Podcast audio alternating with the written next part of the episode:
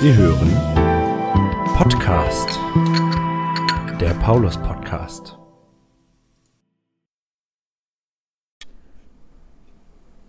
Moin und herzlich willkommen beim Paulus Podcast zu Weihnachten. Zum 50. Geburtstag unserer Kirche haben wir in diesem Jahr jede Woche einen Podcast gesendet.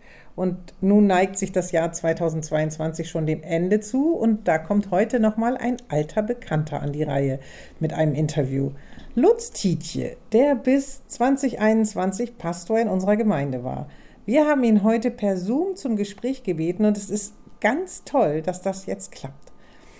Vielen Dank, Lutz, dass du das heute hier mitmachst und dich interviewen lässt. Wir führen dieses Interview zu dritt. Die beiden Kirchenvorsteherinnen Wiebke Wolkenhauer und Jennifer Naht-Albrecht und ich, Diakonin Ilse Mürchen. Ja, lieber Lutz, wir treffen uns per Zoom. Unsere Hörer im Podcast sehen uns nicht per Zoom, was eigentlich ein bisschen schade ist. Die hören uns nur, deswegen können sie jetzt nicht sehen, wenn wir uns zuzwinkern und zulächeln und so weiter. Ähm, aber ich hoffe, das kommt im Gespräch trotzdem rüber, dass wir uns hier gut verstehen. Und ähm, ja, wir hören uns über den Podcast, wir sehen uns über den Bildschirm und die meisten wissen natürlich, warum ein Treffen von Angesicht zu Angesicht nur per Zoom geht. Aber vielleicht kannst du trotzdem noch mal ganz kurz sagen, warum wir uns nur per Zoom treffen. Ich kann sagen, unsere Dienstreise wurde nicht genehmigt. Wir dürfen, durften nicht auf die Fähre steigen und dich äh, live besuchen. Das ist ein bisschen schade, obwohl wir das gerne gemacht hätten. Oh ja, ja äh, vielen Dank für die Einladung erst einmal in diesem Podcast. Ich freue mich dabei zu sein und ich hoffe, dass äh, der Ton die 900 Kilometer unbeschadet äh, wenigstens überwindet. Ich ähm, sitze ja jetzt gerade hier in Oslo, wo ich ähm, Pfarrer in der deutschsprachigen Gemeinde in Norwegen bin und deswegen ähm, konnte ich leider auch nicht so schnell eine Dienstreise organisieren, um nach Buxtehude zu kommen. Du wärst natürlich gerne gekommen, aber wir wären auch total gerne nach Oslo gefahren. ja. Und die Weihnachtszeit ist ja dann immer aber ein bisschen ähm, schwierig für Fahrer da zu verreisen.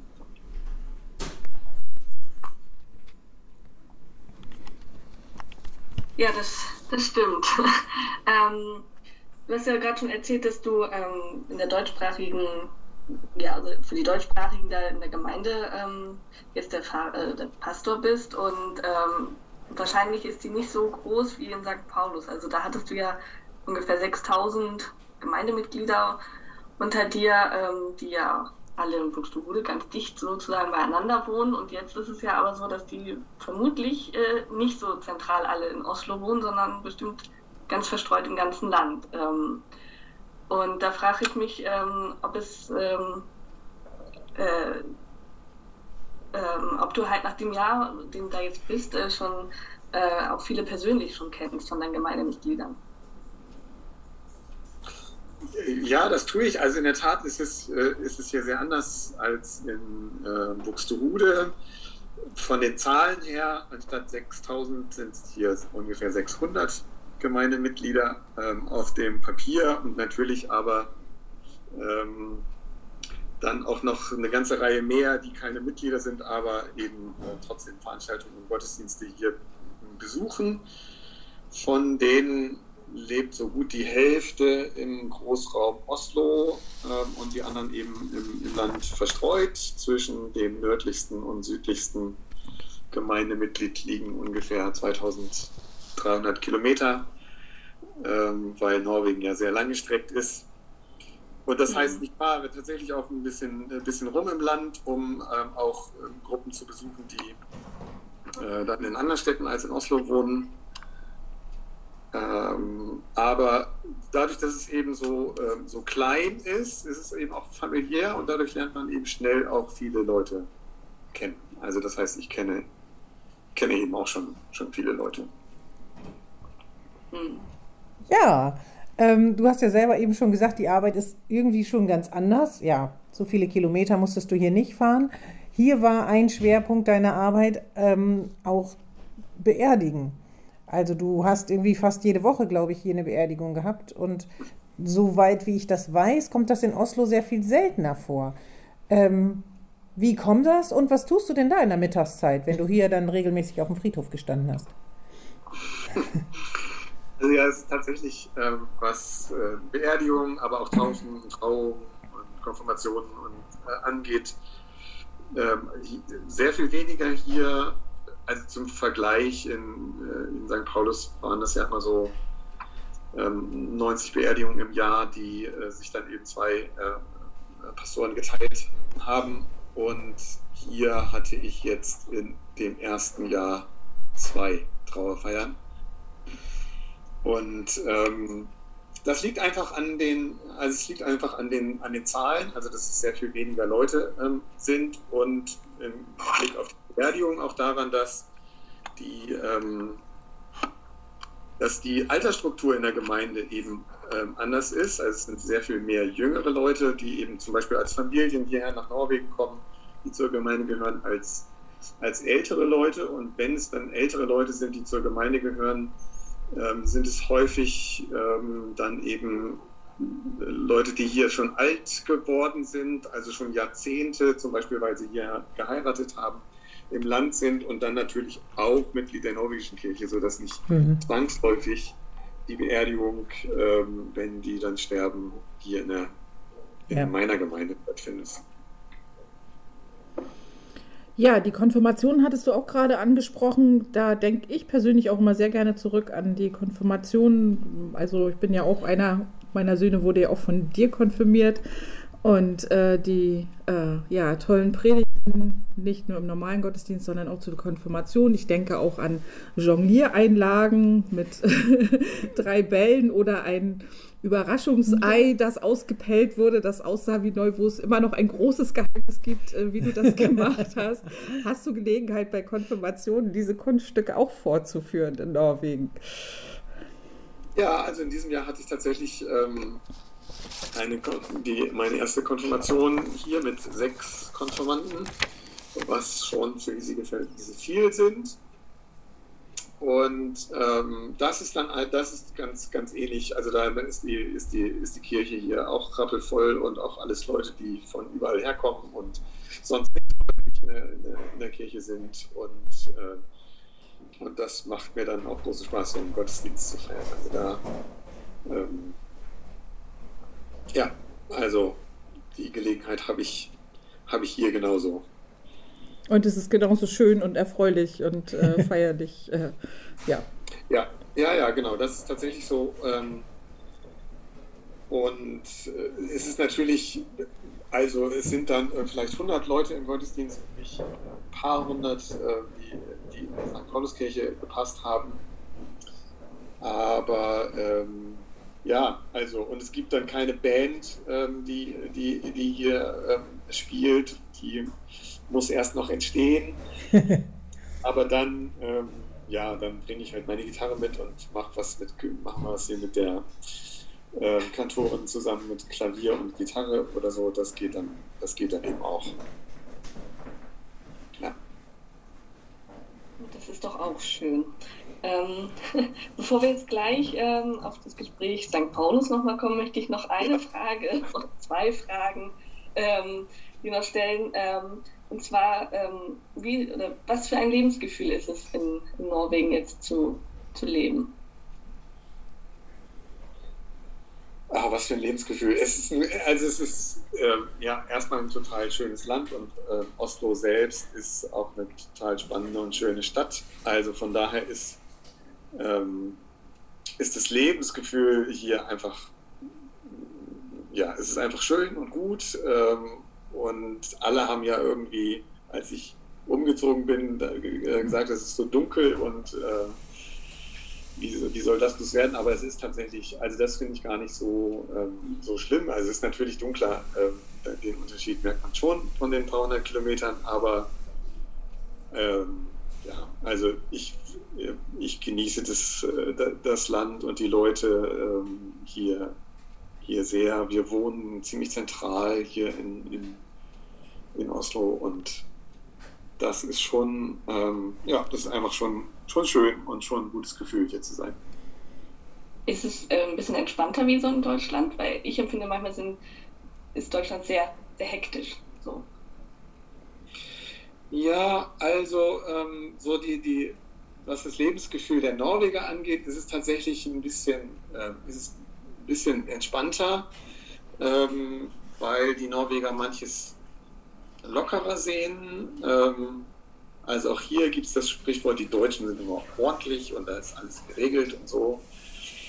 Ähm, und, und ja, Norwegen ist ähm, also ähm, ist dann eben auf der anderen Seite auch ein Land, wo ähm, Arbeitszeit und Kindererziehung und so also eine große Rolle spielt, so dass ähm, hier tatsächlich auch die, die Chefs um 4 Uhr nach Hause gehen, um äh, ihre Kinder vom Kindergarten abzuholen. Mhm. Und ähm, ja, und dadurch, dadurch ähm, ist es, würde ich sagen, schon ein bisschen entspannter als ähm, ähm, ja, so ins, insgesamt.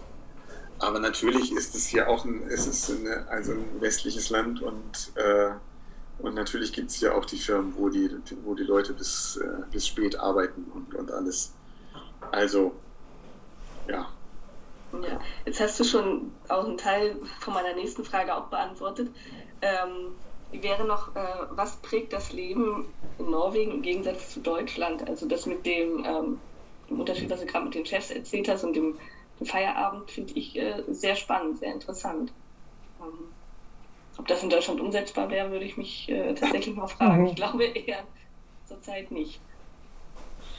Ja, also das ist, das ist tatsächlich ähm, ähm, spannend und, und gut hier in Norwegen. Also es gibt ja dann eben auch zum Beispiel hier in der Gemeinde, Gemeinde so Ingenieure, die dann eben bei Equinor, also so einem großen Energie- und Erdöllieferanten arbeiten, der dann, die, die, mir dann sagen, okay, sie haben, ähm, sie können sich gar nicht erinnern, wann sie das letzte Mal Überstunden gemacht hat und oh. äh, sie werden sozusagen rausgeschmissen, wenn, wenn das, äh, hm. wenn 4 Uhr durch ist und sie sind immer noch da.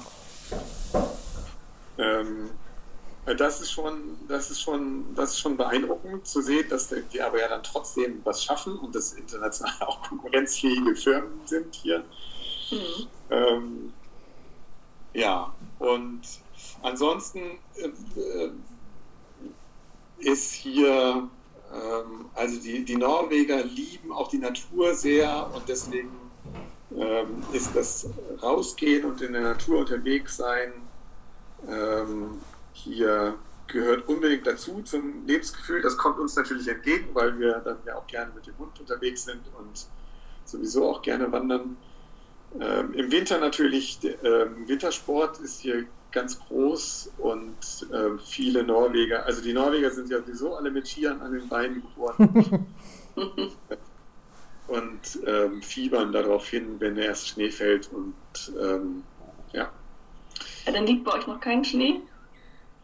Also hier unten, sage ich jetzt mal, in der Stadt nicht, ähm, aber ähm, so die, auf den Hügeln rund um Oslo ähm, durchaus schon. Noch nicht genug, um wirklich gut ähm, Skilaufen zu können, aber ähm, ja, die, da warten wir alle drauf, dass, dass es bald schneit.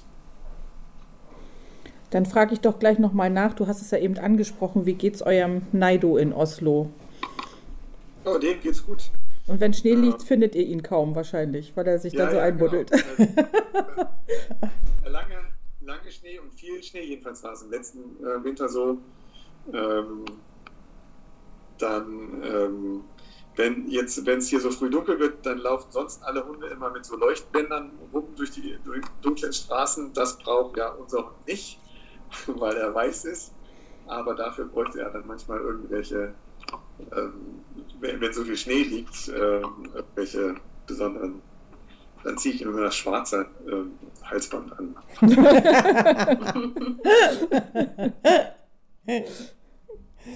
ja, aber er mag glücklicherweise Schnee und das, von daher ist das, äh, ist das gut. Ja.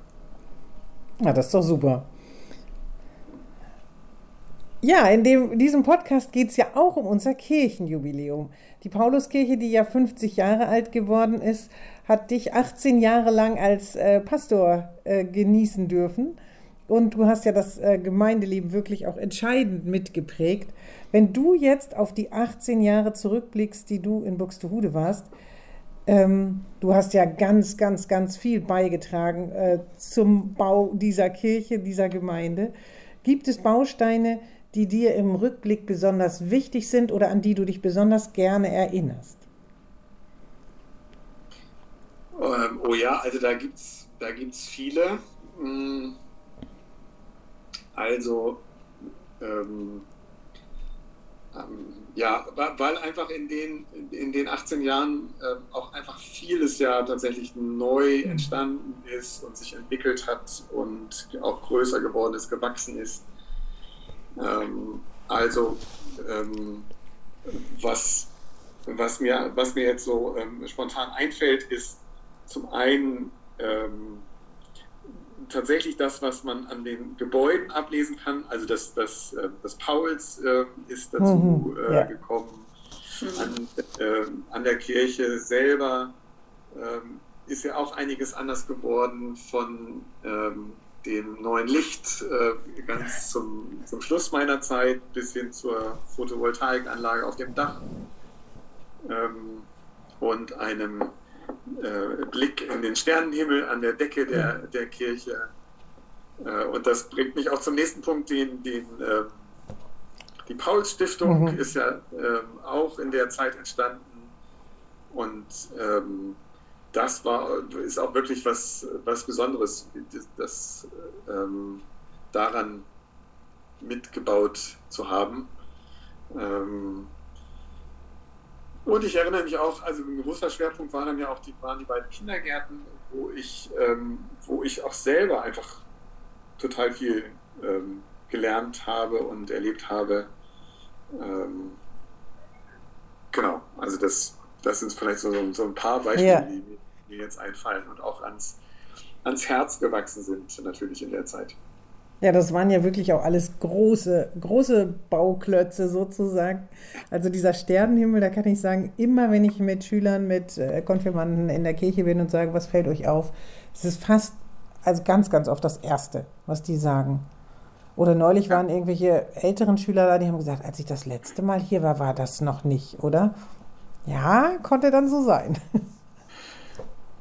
Ja, und das ist auch irgendwie das Schöne. Ähm in St. Paulus gewesen, dass ähm, eben auch solche, solche Dinge einfach möglich waren und, und, viele daran mitgewirkt haben, das auch möglich zu machen. Also, dass man auch mit so sich erstmal verrückt äh, anhörenden mhm. Ideen, wir bauen, äh, wir bauen an das Gemeindehaus an und machen da ein Café ähm, draus oder wir, wir, wir machen wenigstens als Bild ein Loch in die Kirchendecke mhm. und damit man die Sterne sehen kann.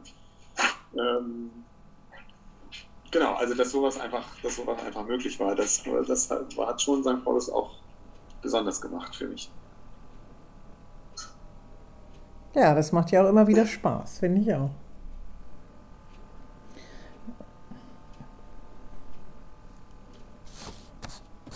Gibt es denn irgendwas aus Paulus Lutz, was du was du mitgenommen hast, also natürlich ein Bild oder so weiter, das wissen wir ja, aber auch irgendwas aus der, aus der Paulusgemeinde, was, was du so gemacht hast, was du mit nach Norwegen genommen hast. Und gibt es irgendwas in Oslo, was du, du kommst also jetzt wieder mit zurück nach Deutschland in eine Gemeinde mitnehmen würdest? Also an Ideen oder an, das gefällt mir hier gut, das würde ich gerne auch so machen. Also ich habe total viel mitgenommen äh, aus St. Paulus hierher nach, nach Norwegen, ähm, weil, weil ähm, die Zeit in St. Paulus für mich ja auch eine Zeit war, in der ich, in der ich gewachsen bin und mhm. ganz viel, ganz viel gemacht habe.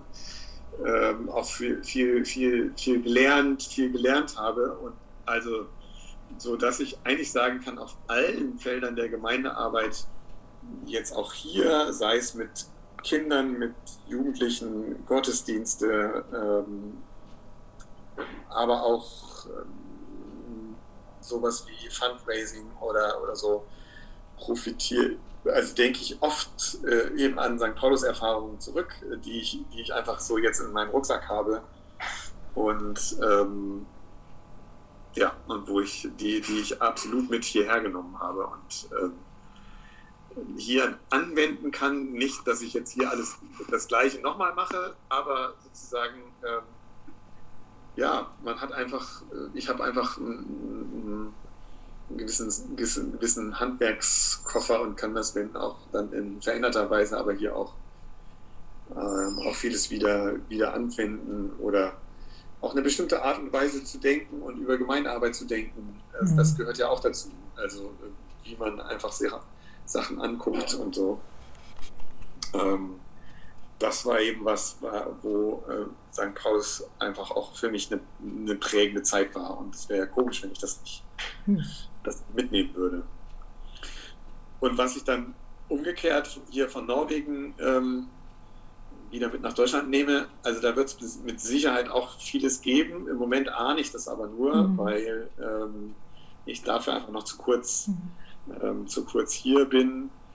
Ähm, aber so der, der intensive familiäre Kontakt zu den Leuten, ähm, das als Kirchengemeinde auch ganz auf sich allein gestellt zu sein, ähm, auch was die, die komplette andere Art der Finanzierung der Gemeindearbeit hier angeht, das, das sind mit Sicherheit Sachen, die, mhm. äh, die dann auch dazu führen werden, dass ich auf eine deutsche Gemeinde irgendwann mal dann auch mit anderen ja, apropos Fundraising, das hast du ja gerade erzählt. Ähm, du warst bei uns ja auch immer der große Fundraiser und ähm, hattest auch immer super Ideen. Ähm, zum Beispiel jetzt mit dem Sternenhimmel, den wir ja gerade äh, auch schon gehört haben, oder ähm, ja, ganz viele andere äh, super ähm, Veranstaltungen und Fundraising-Veranstaltungen. Und ähm, jetzt ist es gerade so, dass wir wieder quasi wir suchen Geld, ähm, eine Fundraising-Aktion für, für Ilse, für die Stelle, für die Diakonenstelle. Entschuldigung.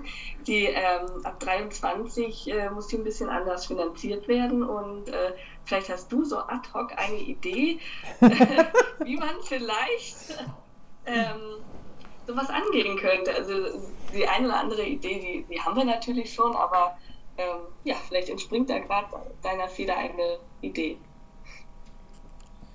Ja, schön wäre das, also äh, wenn man irgendwo erzählt, das habe ich hier auch erlebt, ich habe Erfahrung mit Fundraising, dann denken die Leute immer, man, man kann zaubern sozusagen äh, mhm. äh, und, und irgendwie das, das, das Geld besorgen. Wir haben ja auch damals, als ich noch da war, ähm, was die Finanzierung von dieser Stelle angeht, auch schon vieles einfach überlegt und, ähm, und, und geplant.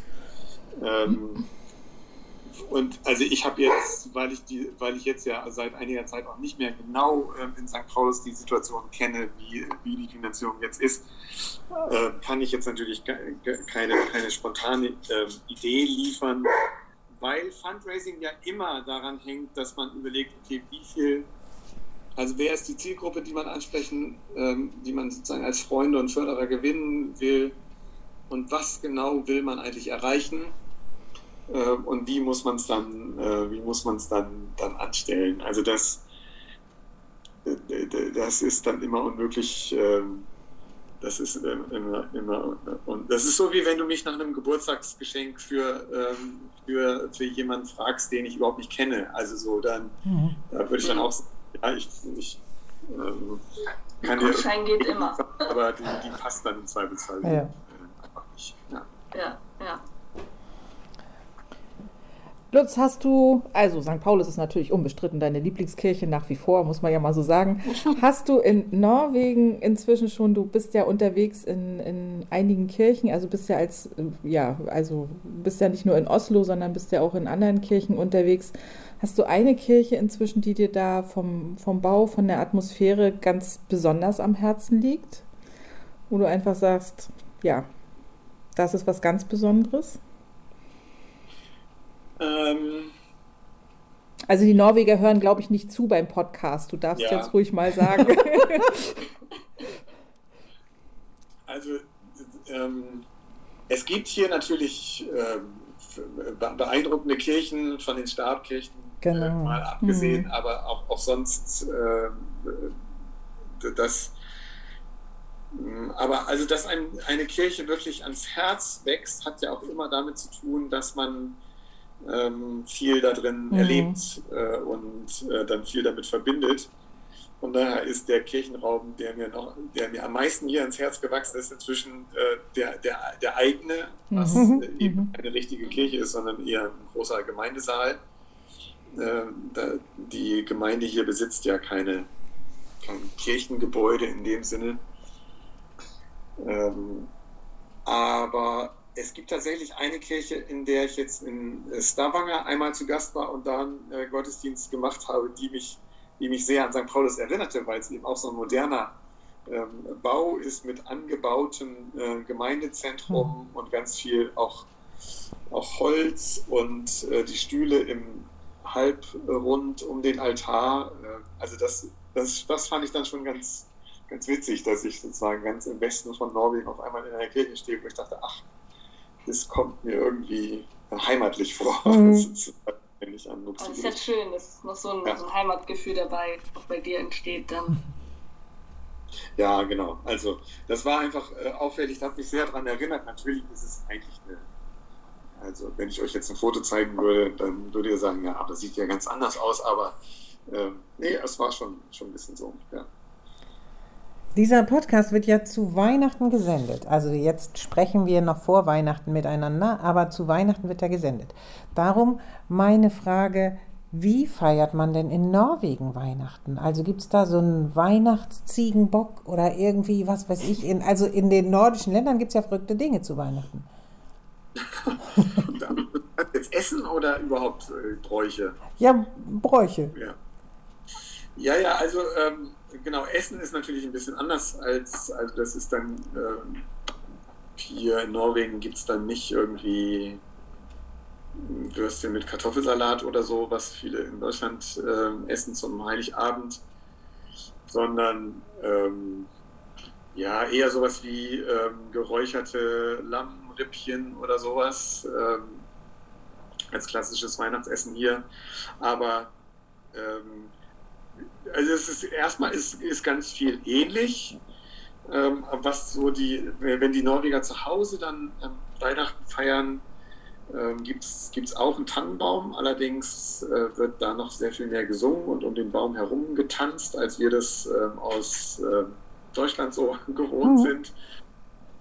Ähm, aber ansonsten geht es hier eben auch, also ja, es gibt den Tannenbaum und es gibt äh, den Adventskranz und die Lichterketten. Ähm, ich finde das tatsächlich hier ein bisschen geschmackvoller, ehrlich gesagt, äh, obwohl es immer Ausnahmen von der Regel gibt. Aber so die ähm, grün und blau blinkenden Rentiere im äh, Vorgarten findet man hier eigentlich gar nicht so viel wie in Deutschland. Mhm. Hier auch nicht mehr wegen des Stromsparens. Ach so, okay.